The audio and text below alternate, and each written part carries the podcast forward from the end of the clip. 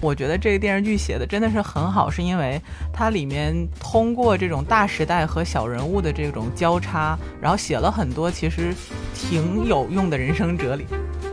其实，如果你生在那个时代，你的身份可能滑向任何一种，不完全是个人能力的问题，就是那个时代感觉选择也很重要。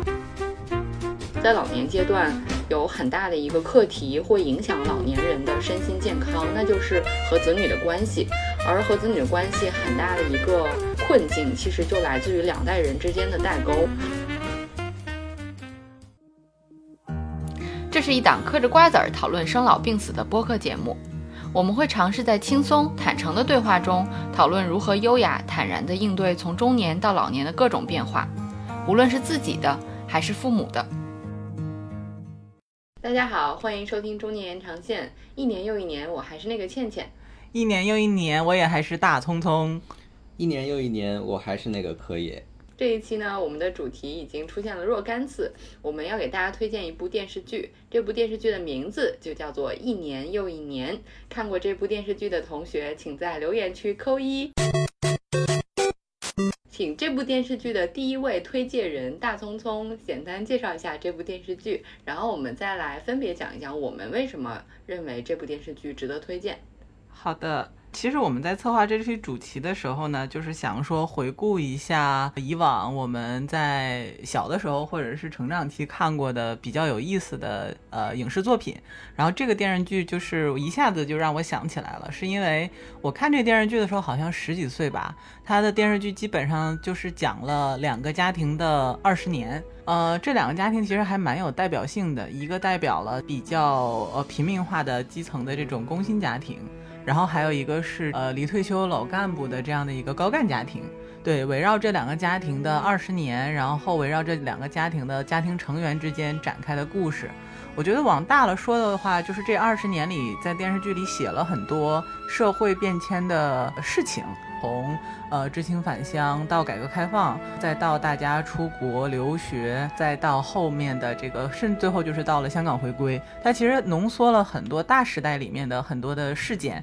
那从小的方面来讲，它其实又很。扎实很平凡的写了，呃，就是这两个家庭在这二十年里面的悲欢离合，呃，聚散。嗯，小的时候看的时候觉得很过瘾，是因为小的时候看电视没有广告，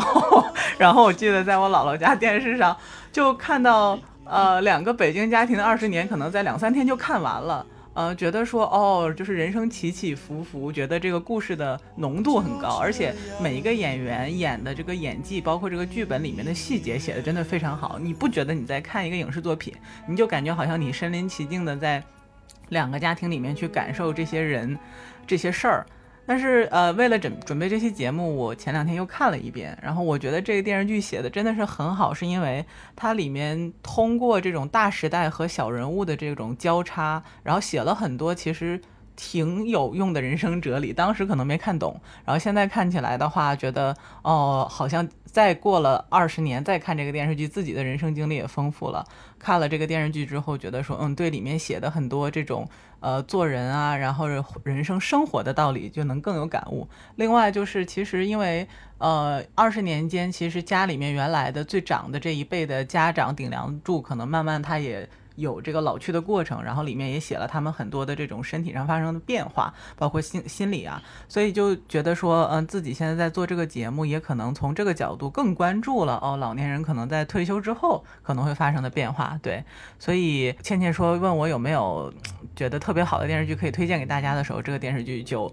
映入我的脑海当中。大风不但介绍了电视剧，同时还分享了其实自己想要分享这部电视剧给大家的原因。对于我来说，第一，这部电视剧和我们节目其实有高度的契合性。我们的节目叫《中年延长线》，因为这部剧是记录了1978年到1998年这二十一年，以这样一个编年体的形式，然后能看到那一代人从青年到中年，从中年到老年，就是各个阶段所要面临的重大的课题，比如。说说这样，他一开始是知青返乡，你就能看到青年时期最大的一个课题其实是读书和第一次就业。对吧？这个其实是和我们在二十几岁的时候要经历的那个课题其实是一致的。其中那两家的子女可能因为身份成分的原因，导致呃上大学的机会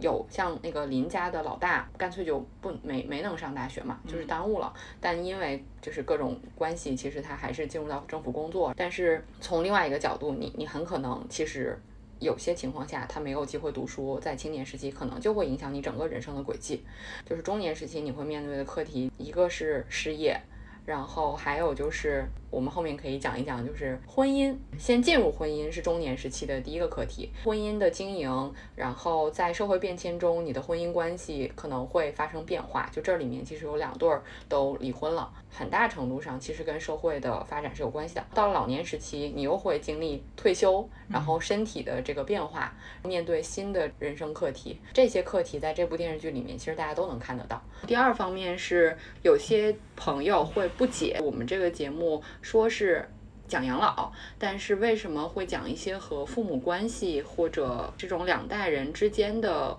呃，理解这样的一个事情，这里面就是也也刚好可以借此机会稍稍呃说明一下，就是为什么要去了解我们的父辈甚至祖辈他们的生活的年代是怎么样子的？嗯，一个人的青春在什么样的年代度过，就是那可能是他印象最深的时代，也是对于他而言最好的时代，也是塑造他的一个时代。所以在我们去了解我们的父辈祖辈他们是怎样形成了他们今天的。呃，人格还有人生观、价值观的时候，其实是需要回到他们的二十岁、三十岁、四十岁这样的一个时代去看的。对于老年人来说，其实这可能是我们希望提前去准备的一个问题，就是在老年阶段。有很大的一个课题会影响老年人的身心健康，那就是和子女的关系。而和子女的关系很大的一个困境，其实就来自于两代人之间的代沟。有些事情其实我们单单从以以爱出发，然后去理解，其实也是很困难的。这部剧其实是很难得的，给我们呈现了一个人是怎样被大时代。所裹挟，或者人和大时代是怎么样互动，形成它一系列的变化的。所以，我觉得这部电视剧其实是很好的一个和父母化解呃两代人的代沟的一个起点。嗯，它不但值得说我们自己去看一看，然后也建议大家可以邀请自己的爸妈同看。并且和他们聊一聊他们记忆中的生活时代，而且其实，嗯，另外一个知识点就是，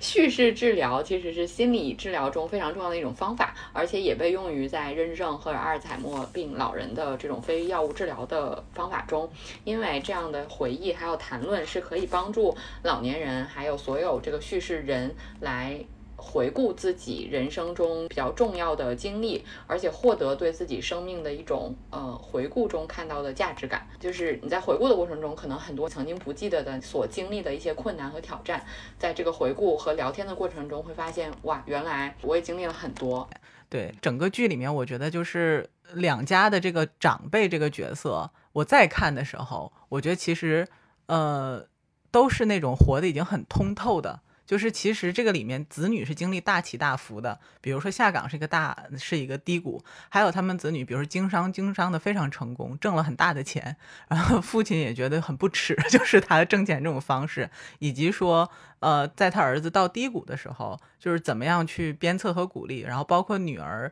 自己出国这个选择，出去了不回来，或者说有一些崇洋媚外的阶段，我不知道是人生阅历导致的，还是说生活经验导致的，都感觉。呃，很包容，然后看得很开，也不会因为你一时的起落去给你做一个什么样的定义，对。但是可能我觉得就是在二十年这个维度上来看的话，其实大家最终还是会回到同一个水平线上，就是那个水平线的锚点还是家，对吧？然后大家其实经历了起落之后，其实都会回归到这个正常的轨迹上，让我挺感慨的。这个这个剧，就是我我我现在其实挺不喜欢看那种。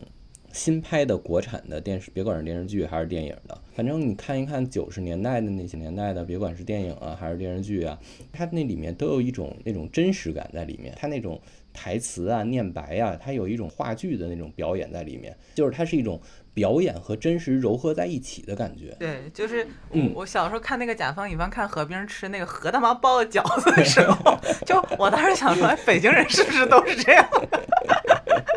后来看了科爷，发现好像招点边儿，但是你又不觉得跑很多，对，它是结合生活的，它不是脱离生活的。我其实不光是这一部剧，我就是所有的那种那种老片子，我觉得大家都应该看一看。而且我觉得了解历史，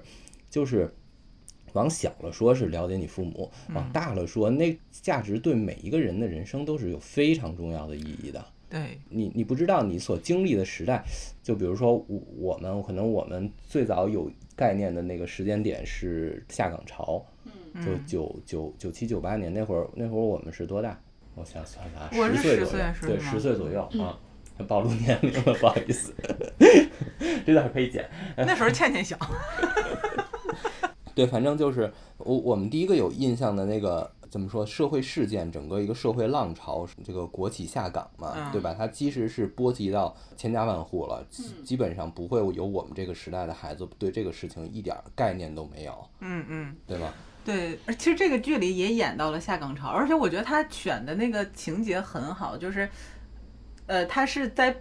这个剧里的唯一的劳模让他下了岗，对吧？对，就是特别。对，他他他就是是制造这么一种矛盾嘛，特别强烈的矛盾。但我其实刚才柯爷讲那个点，我在想说，其实他在这个剧里把这个人生的这个疾苦和悲痛有展现出来，他也没有刻意的去回避，但是他我觉得就是那个时候人会很真的是，我觉得是潜意识的积极，他其实他他出去找工作，你看有一部部分他说，哎呀，找工作太难了，嗯嗯就是这个年纪找工作太难了。嗯，后面他是因为自己对于这个大爷大妈以前的四合院里面这大爷大妈的关照，然后他们他开始去给他们送东西，对吧？然后逐渐就变成这个小区生活服务站。然后自己后来就相当于又再就业。我我在想，如果现在那个这个事儿放到现在来拍，会怎么拍？应该会拍的要么就是激情澎湃，对吧？嗯，要么就拍的是生活很不容易，会把这个很不容易这个活不下去这个东西先撕的淋漓尽致，对吧？嗯嗯但是我觉得在那个电视剧里面的话，这个事儿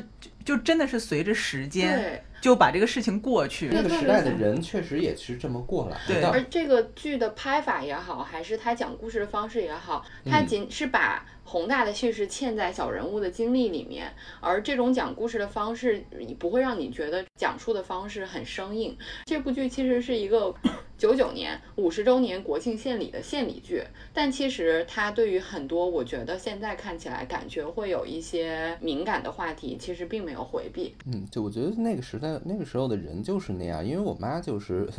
就是一个下岗工人，下岗了以后找工作，后来去卖保险，然后卖保险之后，她就 她就彻底退休了。就是你你从她身上你感觉哦。下岗了，好像是挺大的一个一个危机，对吧？就是在现在想来，就以他们当时的那个收入，然后他一下岗，就是家庭生活这个经济支出可能都会都会存在一个而且那个时候人和我们现在还不太一样，那个时候他们是那一辈过来是对铁饭碗这个事情以及单位的忠诚度这个东西跟我们现在是不太一样的，对嗯吧？嗯对那一旦就是你本来，而且我觉得他们还有三个字在后面，就是我没想到，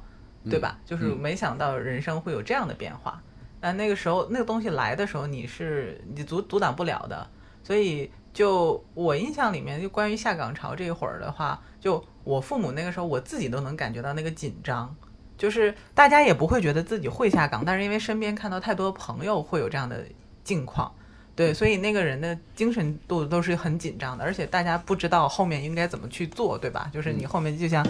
就是你那个时候看你你父母的话，你会焦虑吗？因为有一个东西叫日子没得过到那个时候，你不知道后面会发生什么，对吧？嗯啊、我我回忆那个时代，我一点儿焦虑都没有，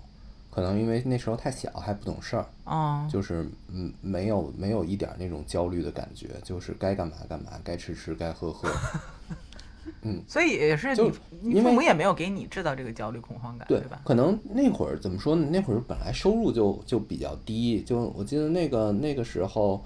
呃，我我大概一周的零花钱是十块钱吧。后来我妈不是去找了一个卖保险的一个工作吗？基本上和她在单位的收入没什么太大区别。嗯哎，可是科爷那时候你们家是住在什么样的嗯环境里面？就我在想说，很多原来的国企，嗯、都是有这种家属院儿的。所以如果说你是生活在这个家属院儿里面，你抬嗯头见周围见到的人，可能还是会给到你这种潜在的心理压力。哎呀，别人天天还是去上班了，你忽然有一天就没有班上了，我觉得这个对于长辈们的冲击其实还是蛮大的。不是我妈一一直以来，他就没有单位能分到房，他就一直 没有混到这么一个位置上。对，他就等于单位一直没有没有给他分房，所以他没有相关的这个这个这个这个焦虑。其实说到这儿，我想到就是，嗯，比如说失业啊，就是嗯我们刚才谈的那是大环境的失业。而我身边有一个朋友，他是自己主动选择，大概四五年前吧就辞职了。但是她因为跟婆婆住在一起，所以她关于她失业这件事情，她是从到现在为止没有跟婆婆讲过的。呃，她特别神奇的说，她怎么跟，因为她怕老人产生那个焦虑，老人会担心说，哎，你好好的一个，因为她以前是在一个商业银行做理财，收入也不错，然后社会地位也不错，那他是自己觉得受不了这个人际关系，他就辞职了。然后他当时跟我讲的说，他这四五年直到今天还是这样的，就是他会每天 早上按照上班的时间出门，然后到中午下班的时间回家吃饭睡午觉，然后下午再去上班。我觉得这个是中年人跟上一辈人沟通的一种模式哈，就是说你担心老人有这种焦虑和顾虑，然后其实可能我的理解，那个时候我看电视剧里写他跟他妈妈讲那个我下岗了这一刻，其实那个演员演的就是他又有一点，就他非常难过。然后他可能还有一点，我作为劳模怎么就让我下岗的不不解，对吧？还有一种就是他要跟他妈讲这个事情，然后我觉得就是就是这个那个老太太那个形象，在这个全剧里，当时当年看的时候，我没有觉得是很有印象的一个角色。当当我再回看的时候，简直就是这定海神针一样的人物，就是大事小情，他从来不会在就是小的事情上他过多的参与，但大事情上他是非常有主见。虽然他文化程度不高，包括他的女儿和女婿之间产生重大矛盾的时候，其实他一般都是不干涉，然后会在重大事情上出来。然后在他女儿下岗的时候，其实他妈给他就是也没有责备，也没有说咱们去闹啊或者什么都没有，就是很平静的就陪他把这个事情接受了，然后看着他女儿再就业这种，我就觉得就是可能上一辈人看这个事情的智慧可能会更高一点。对，嗯。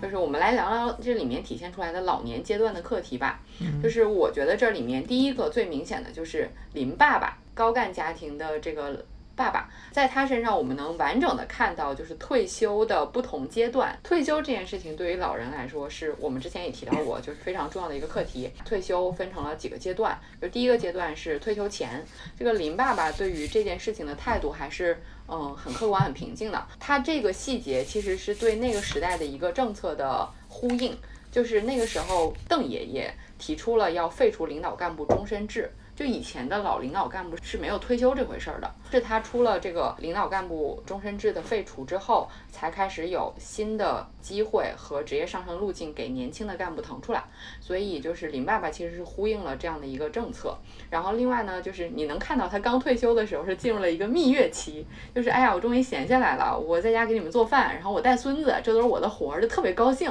对吧？那一部分老人我们现在能看到，可能刚开始是这样子，但是蜜月期过了之后，你就能看到他会进入到一个就是清醒的和重新寻找方向的这样一个阶段，就是林爸爸有就是把家人都打理完了之后，他就在屋里面来回溜达，就是无所事事，就是两手空空。他就开始去背着手去公园儿溜达，在公园儿里面找到了组织，其实就是开始练气功、锻炼，跟其他的这个老头儿开始有有这种重新的社交，对吧？这个其实就是呈现出来了一个比较完整的自然过渡的这个状态，就是还挺理想的。但我相信在生活中，很多人其实在这个清醒到重新定位方向这个阶段，就会遇到很多困难。当从关于就是老年阶段的这个课题，你在剧里面有什么印象比较深刻的？我其实最喜欢的就是那个陈焕他妈，就是真的太喜人了。就是这个老太太，她以之前就是这个百货商店里卖货的，对吧？这个剧里甚至每基本每一对位老人的退休都有讲过，但从来没有讲过大妈的退休。你有意识吗？就是他老伴儿是电影院放电影的，其实退下来的时候，因为是被迫退的嘛，因为当时就是大妈退休之后炒股，就只有炒股这件事情被 还有那个画着红脸蛋儿扭秧歌，对，但是大妈你没有感受到，就是大妈一直是其实她是生活为中心，就是这些事情都是她生活的一部分。而其他人可能，比如说他要经历一个事业到完全完就是事业为中心转换到生活为中心的这样的一个阶段，对，但就是真的就是大妈对我的就是我我非常喜欢这个人物，就是林平平他爸和林平平他妈其实都算是高知。呃，这样的老人嘛，对吧？而且其实我觉得他们那个时候会有一个很大落差，是他们刚被平反，刚工作没有几年，然后又要退休。嗯，其实就是很多的在工作上的热情错过了很好的时间，然后就进入了退休。那我印象里面好像是林萍萍他妈有一个镜头是退休了之后也非常失落，嗯，对吧？就是觉得说，哎，自己虽然就是自己就是一个编辑，或者是对，然后原来是一个非常支持女性的，然后开始练气功，练气功打鸡血，并且沉迷于此。哎，柯爷，你有印象吗？就是当时北京的这个气功氛围 热吗？我印象中当时我身边的叔叔阿姨，就是那时候他们应该是中年人，他们就在也会练，对，嗯，是。我我我妈也练过，也就是下岗潮和这个这个气功热，这这两个东西是交织在一起的。下岗了以后，大家都精神空虚，都需要一个那个精神支柱。我记得那会儿我老家院子里，就是大家你带着我，我带着你，这个功那个法，什么都有。而那时候还有各种培训班儿。啊，对。对你感受一下有没有热这个地方，而且是晚上。对对对，对不对？就是那个黄金时段。呃，我记得，我记得我妈工人什么体育馆，是不是工什么有印象吗？有被施工了吗？我我不不我我反正我记得好像我有一丢丢印象，我觉得好像挺神棍的，就就就当时就觉得挺神棍的，在农业展览馆门口搭了一个巨大的棚子，就是那种那种简易棚，你知道吗？然后我我印象里那棚子特别高，那里头坐了得有得有上百号人。听听一个神棍的，那也不知道说什么，我记记记不住了。反正就就觉得那场景好像挺神棍的。对，那时候还有什么早上起来喝凉水，然后打鸡血，说都是能治百病，就是这种。打鸡血是真的注射？把鸡血打你身上去，真的注射到血管里。是的，是的。我当时有有 那种就是就是姥姥姥爷辈的人，就是就是真的干过这个事儿。啊，反正挺神奇的。那个时代特别容易形成那种大型的风潮，就现在可能比较比较难。这里面好几次就是说物价要上涨，囤货。那个什么毛巾，往家拿了囤了三箱，然后说妈，你买这么多毛巾干什么？慢慢使，这总能用得完。陈家的妈妈就是那个叫她叫胡老太太，嗯嗯，就是她就是神剧频出，就是她的预言就刚好跟未来相反。我觉得就是她这个人物设定特别，就是有一集我印象特别深，那个大海下海了，开始去倒东倒卖。嘛，然后就挣了点钱，就往家买冰箱，说什么三大件儿。搬那个冰箱回家的时候，那个老太太就说这个冰箱的电费太贵了，这么金贵的东西我放啥呀？放玉米面粥吗？包括他们在那讨论说，听说这外国人家里面都是俩电视。然后老太太说：“怎么着？两个电视，左眼睛一个还是右眼睛一个？就是还是一个白日落灰。就是他们的所有的讨论，就是他们也不知道为什么会有两个电视这种需求。但是你到现在可能家里连电视都不需要了，就是可能也没有想到需要需要。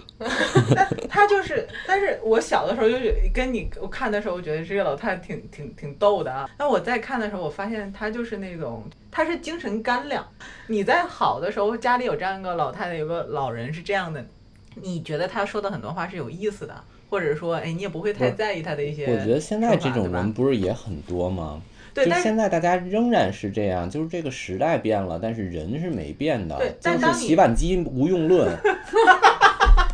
就是贫穷限制了你们的想象，现代化生活。我也是洗碗机无用论的拥堵者。啊，对，洗洗洗洗碗机毋庸论，烤箱毋庸论什么？但我想说的是，你想想，这个是你生活好的时候，家里老人这，你会觉得有的时候他说话是这样。但当你真的招灾，像大海每次招灾的时候，或者说家里谁不顺当的时候。你回归到就是生活最朴实的时候，这个老太太就永远她是那个像就是干粮一样存在的，对吧？就是大海出事儿的时候，老太太钱是藏在一堆烂鞋床底下的烂鞋里面的，感觉这是老辈的智慧。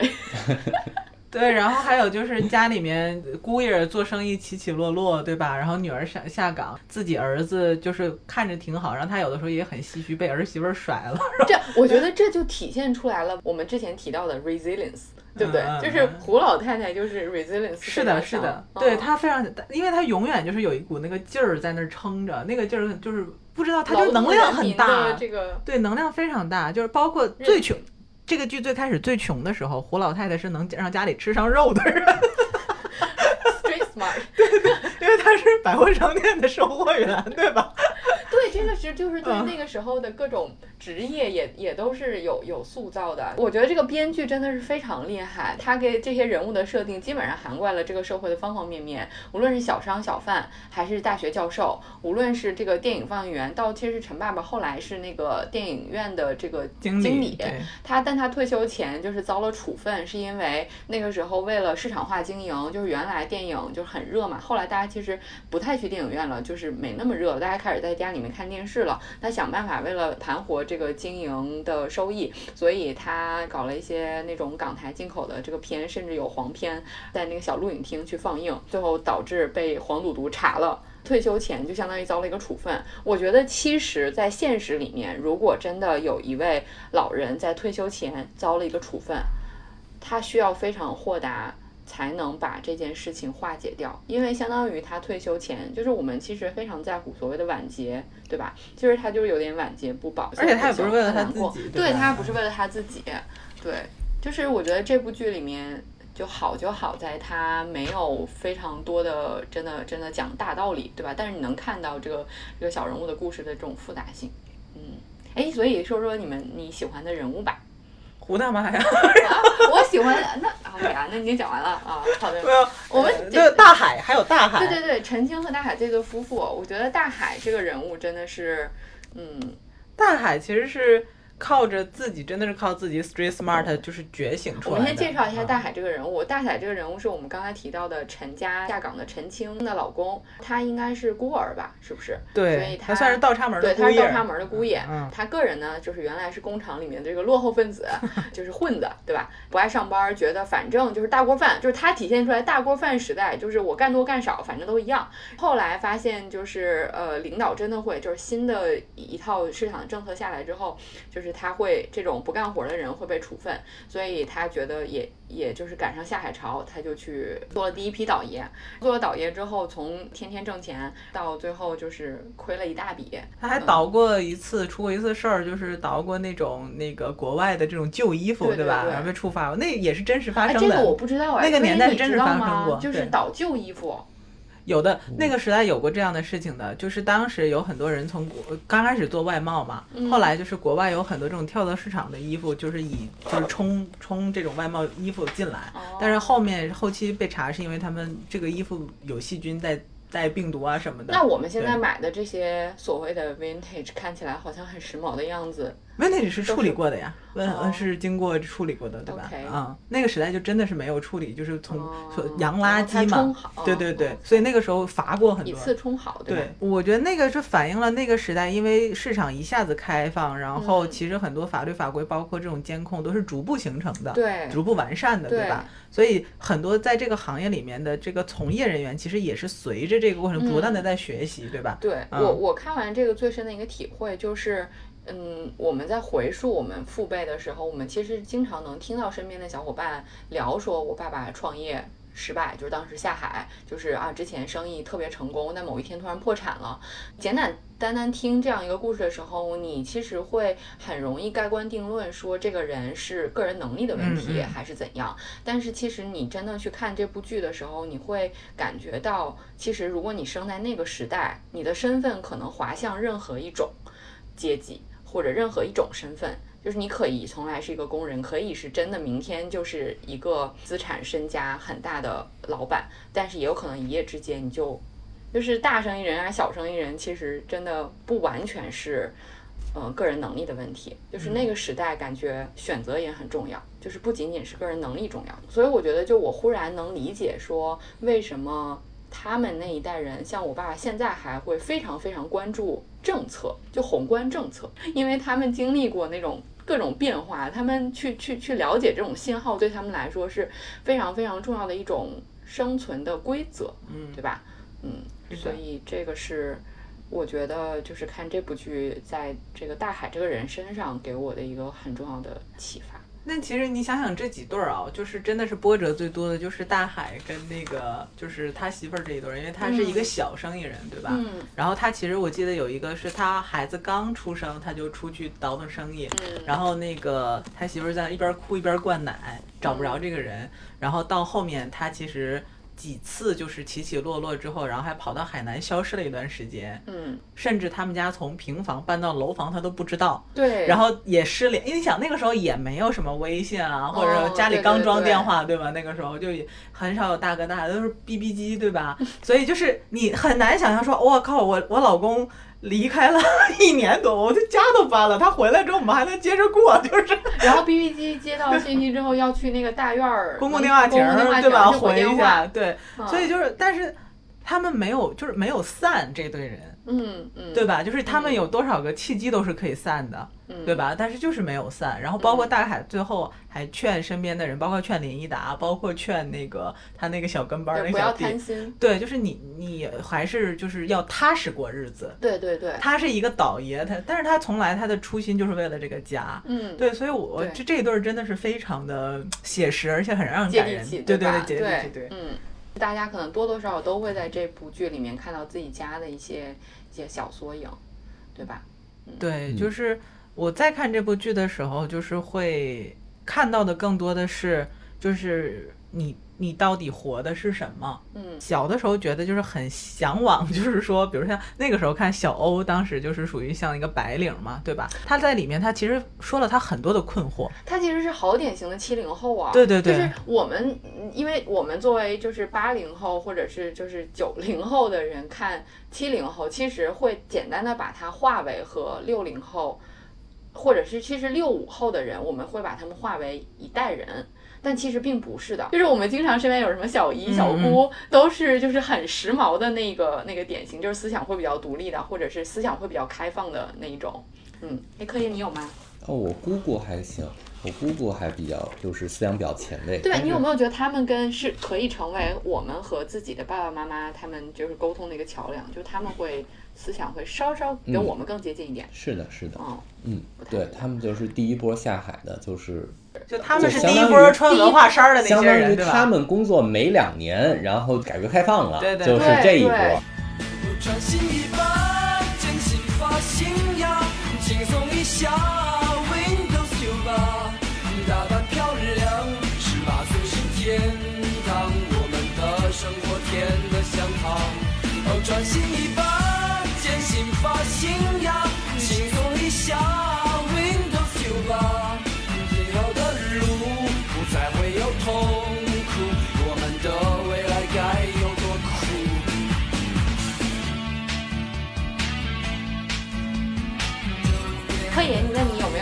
这个对居住环境这方面，呃作为一个北京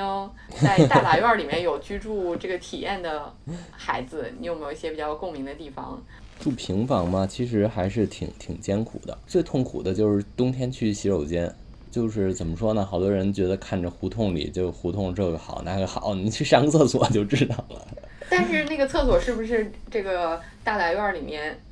特别重要的公共空间？啊，是啊，是啊，就是就是那个在那种地方就有那种独特的那个文化氛围，就是说大家上上厕所会聊天，甚至男厕所和女厕所的人会聊天 氛围很好。对，就隔着一堵墙嘛，就谁说话都听得见。我对我印象里面还有就是这个剧里面有一个情节是那个警察在找那个大海，嗯。然后他就顺着那个大杂院儿问人说，呃，看见大，而且关键是警察跟他们都认识，就是有一种就是谁到谁家串个门儿，然后先把前面这几家都问一遍，看见大海了，然后那个可能潘大妈说，哎，刚刚今早看他出去了，然后又唠上了，然后再去他们家再找，就感觉就是谁跟谁都认识，我姥姥现在过生日的话，就是还会有街坊，就就是上个月的事儿吧。我姥姥过生日，然后我们一块儿去，然后就会有街坊给我妈打电话。哇，就真的是很重要的，就是你看他们，嗯，街坊就形成了他们在工作和家庭之外的另外一个非常重要的社交网络，对吧？嗯这个现在像我们其他住在城市的社区里面，这种新型社区里面可能就很难有了，对吧嗯？，对，嗯而且其实那个时候那个时代的人，好多的社会关系也是那样建立起来的。嗯就比如说我爸他们的发小，其实就是街坊，就是邻嗯居，就是我爸认识那些那个那个，就是现在跟他关系好的那圈朋友，有一部分是工作的，有有还有一大部分是就是就是当年的邻居，他整个人的社会关系就是就是那样组成的，就是亲近的人就是住得近的人住得近的人，对，就是大概就是这一圈人。啊，就是远亲不如近邻。嗯，对，其实这部电视剧，我觉得也是提醒到了我们记录是非常重要的一件事情，因为有些事情你可能听说过，或者其实这里面发生的一些事情，你在看的时候，你就会觉得自己的童年都有。比如说，我记得有一期是他们都开始穿西装，但是现在就会觉得好土啊，对吧？就是你不看这个剧，你其实想不起来这个细节的。但是这部剧是很重要的一个对于细节的一些记录，让我们知道记录的重要性。所以，我们既然做了这档播客，然后我们是不是也来回顾一下，就是我们这一年，我们先聊聊宏观的，就是在养老这个领域内，嗯，你们觉得你们有没有印象比较深的词语或者现象？呃第七次人口普查出来之后，就是老龄化嘛，嗯对吧？这个还挺明印象挺深刻的。我们也算是乘着政策红利的风东风，哦，我我也印象挺深刻的。我今年就是出差好多次，就是说去到，特别是南方，就是那种传统的呃小镇，它那个居民比较集中的那种地区，就像算是县城啊，或者是那个乡镇一类的地方，你挨街挨巷的串，特别是你往住人的那种巷子里串。现在都会有那样的标语，什么尊老敬老，然后善待自家老人等等等等等等，你能明显感觉到，就是政策在向着这个方向在倾斜，就是大家在关注这件事情。就我上半年写研究报告的时候，我去那个就是嗯报告的数据库里面找数找找报告，就是找不到几个。等到下半年我再去找的时候，就是七月份开始之后，就是出来的报告特别多，就是跟老龄然后银发经济什么之类相关的。另外一个嗯，我觉得我可能提两点，就是嗯第一个是适老化，就是你不觉得这个词其实原来很多人其实并不知道。或者你你听到之后可能也没什么，嗯，没有什么非常具体的感知，但是就是年初的时候那个政策说要切实解决老年人使用智能技术的这样的一个方案，就是。敦促互联网公司的 APP，还有银行、医院、交通，就所有这些老人或者大家日常生活常用到的，我们已经快步进入互联网时代，但是对于老人来说，就是这些都没有做过。嗯，对于老人的适老化，所以就是这个可能我觉得是从一个大家不熟悉的名词进入到熟悉的名词，嗯，这样的一个过程。另外就是，嗯，十一月底的时候有一个很高规格的，就是老龄工作的文件，这个文件叫做《中共中央、国务院发布关于加强新时代老龄工作的意见》。这不是名字听着这个，就很中不是你。听着这个，对，就是你要注意它的 title 叫中共中央、国务院，这个是时隔二十一年才出的这么高规格的老龄工作文件。就我这里想强调的一个呢，就是。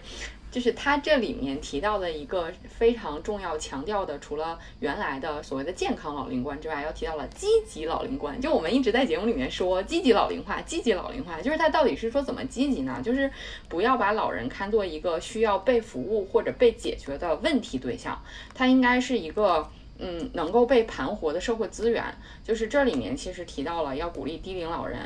嗯、各种以各种形式参与到社会里面，无论是参与工作还是参与到一些，其实家庭的这些责任，其实都属于一种社会参与。就是他强调了我们看待老年的方式要去去改变，就是这个也是我们其实想提。虽然国家当然你从一种解读会觉得国家是希望说。少一些人成为问题，就是那我就可以少一些这种服务资源或者经济这层面的负担。但是从另外一个方面，其实这个是一个应对所谓的老龄人口嗯结构的一个非常重要的一种积极的方式。嗯，对。另外呢，就是他也没有在回避问题，就是还是提出了就是要鼓励更多的人员参与到这个护理工作里面，然后还要盘活医疗护理的这些服务资源。所以就是我觉得这一年其实是可能。我们看到的这个老龄服务产业，在迎来就是一个政策和大家关注的一个拐点。嗯，这是我自己的感受，感觉就是我们天天提的积极老龄化，就是是时候被搬上台面，让大家来了解一下。嗯嗯，这个绝对是应该被大家了解的。就是对于就不不不讲宏观，就宏观的话，你可以有各种解读，就是说他们是为了整个国家机器运转服务啊，对吧？他们为了那个社会不要产生负担服务啊。但是你如果这么想的话，就是你你要是选择一种消极的生活，那这个绝对受损害的是你自己，对不对？嗯就是所谓积极老龄化，这个这个东西绝对是一个每个人对作为个体来讲特别应该重视的事情。不要把退休当做一个一所谓的工作的一个终点，或者说你产生价值的一个终点，还是要把目光放长一点。就是把这一段时间也涵盖在生命 应该产生价值的这个这个时间的区域内，对不对因为你有很多机会，二对你又不。对你又不是退了休你就躺床上你就不动了，对吧？对所以这这段时间你要做什么，这绝对是你应该每一个人都应该想的一个事情。对，而且你从嗯这部电视剧里面，你也能看到，就是老了老年时期，其实对是对一个人整个生命的延续。他不是说一到所有人进入老年阶段，他就都是一副什么固执、衰弱等等的一些非常负面的形象。他不是的，像像那个胡大妈，她该有意思还是有意思，对吧？她一直是一个有生命力的人。然后像林爸爸，他一辈子都是坚持一个，就是真的是所谓的老共产党员的那一套，嗯。就是非常干净体面的那个价值观，对吧？就是你你能看到，包括就是他每个人这一辈子他都是一个这样的人，就是可敬的人，嗯，可敬可爱的人，他到老了依然可以是这样的。那至于老了，我们看到了一些说啊，老人，呃，什么就是因为年轻人不让座，然后打人之类的这种，就他一定是他心里出现了一些问题。你你年轻人也会出现这些极端的。呃，心理问题表现出来的这些社会行为，就是这些行为，它不是代表这一个群体说老年人、青年人怎么样了，而且包括这部剧里面你能看到，就是对独亲独生子女一代的那个标签，就是陈青和那个大海的那个女儿，她其实应该就是第一代独生子女的一个一个小小小标签嘛，对吧？就是一个小的符号，他就是对他就是说啊，都几岁的孩子了，还不会自己系鞋带儿呢，就是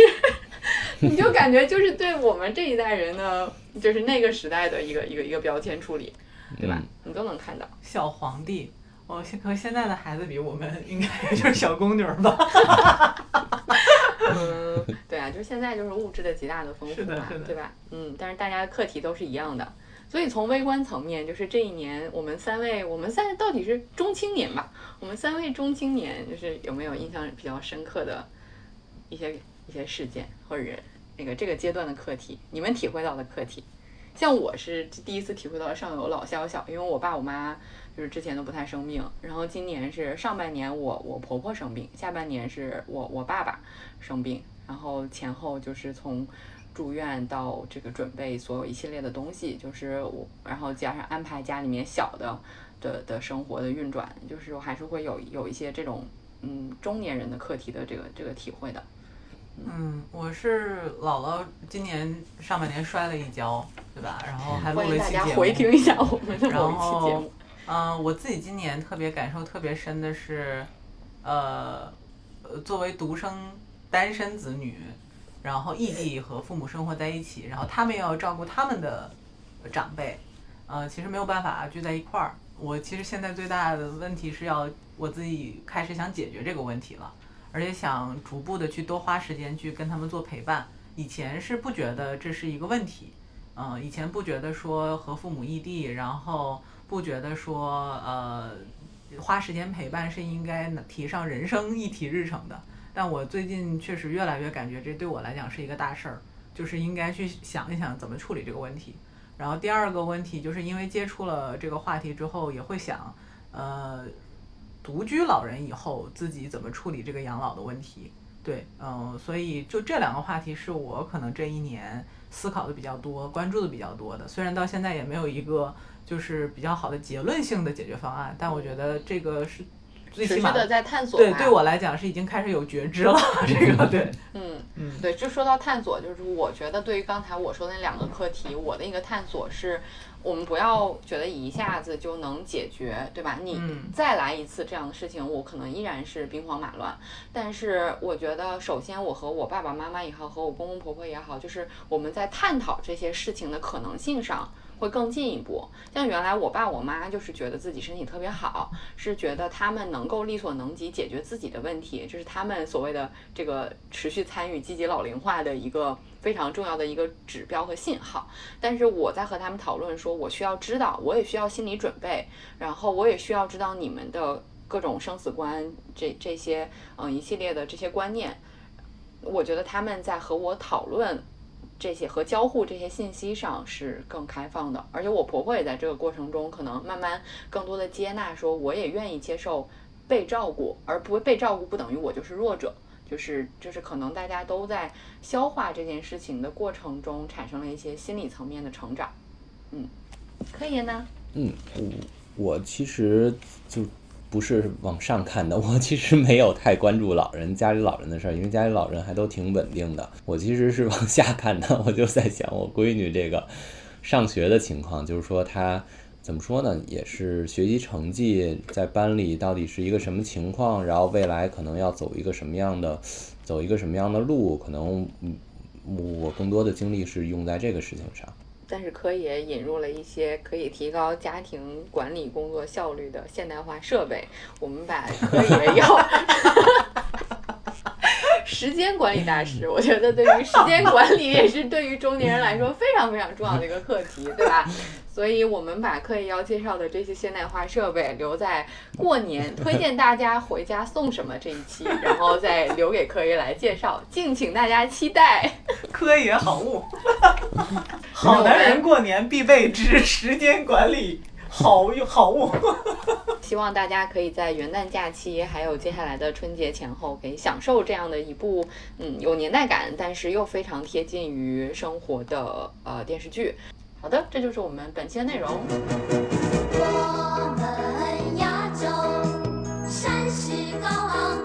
感谢大家收听本期内容，我们的听友微信群已经开通，欢迎添加小助手 Disrupt Aging 二零二一的微信。D I S R U P T A G I N G 二零二一，成为我们的好朋友，入群和我们分享讨论你的生活困惑，或者向我们推荐主题以及身边的嘉宾。大家也可以查看 Show Notes 以及节目详情中的相关信息，与我们联系。期待和大家相见。